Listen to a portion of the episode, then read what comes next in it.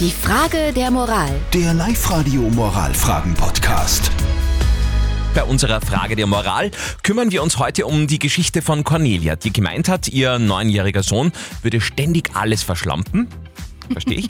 Und äh, ob sie jetzt von ihm verlangen könnte, dass er sich die verlorenen Schulsachen mit dem eigenen Taschengeld nachkaufen muss.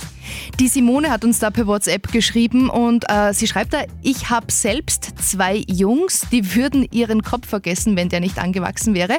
Ich finde, die Cornelia sollte ihren Plan durchziehen. Und die Julie meint auch, klar, so ein Radiergummi oder Spitzer kostet nicht die Welt. Wenn er es verliert, muss er es halt selber zahlen. Okay, also die Live-Radio-Community sagt ja. Sehr eindeutig, ja. Live-Coach Konstanze Hill, das Kind, das alles verliert, soll es die verlorenen Schulsachen mit dem eigenen Taschengeld nachkaufen müssen. So schwer es uns Eltern manchmal fällt, und ich verstehe das total, Kinder brauchen Grenzen und Kinder brauchen Konsequenz. Ja, du sollst ihm sagen, was er in Zukunft verliert, bezahlt er von seinem Taschengeld.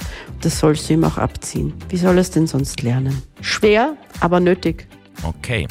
Cornelia, wie immer du dich entscheidest nach diesem Urteil oder diesen Urteilen, die du bei uns gehört hast, äh, die Verlustrate bei deinem Sohn sollte sich wahrscheinlich jetzt in nächster Zeit ohnehin in Grenzen halten, denn wir starten heute in die Herbstferien in Oberösterreich.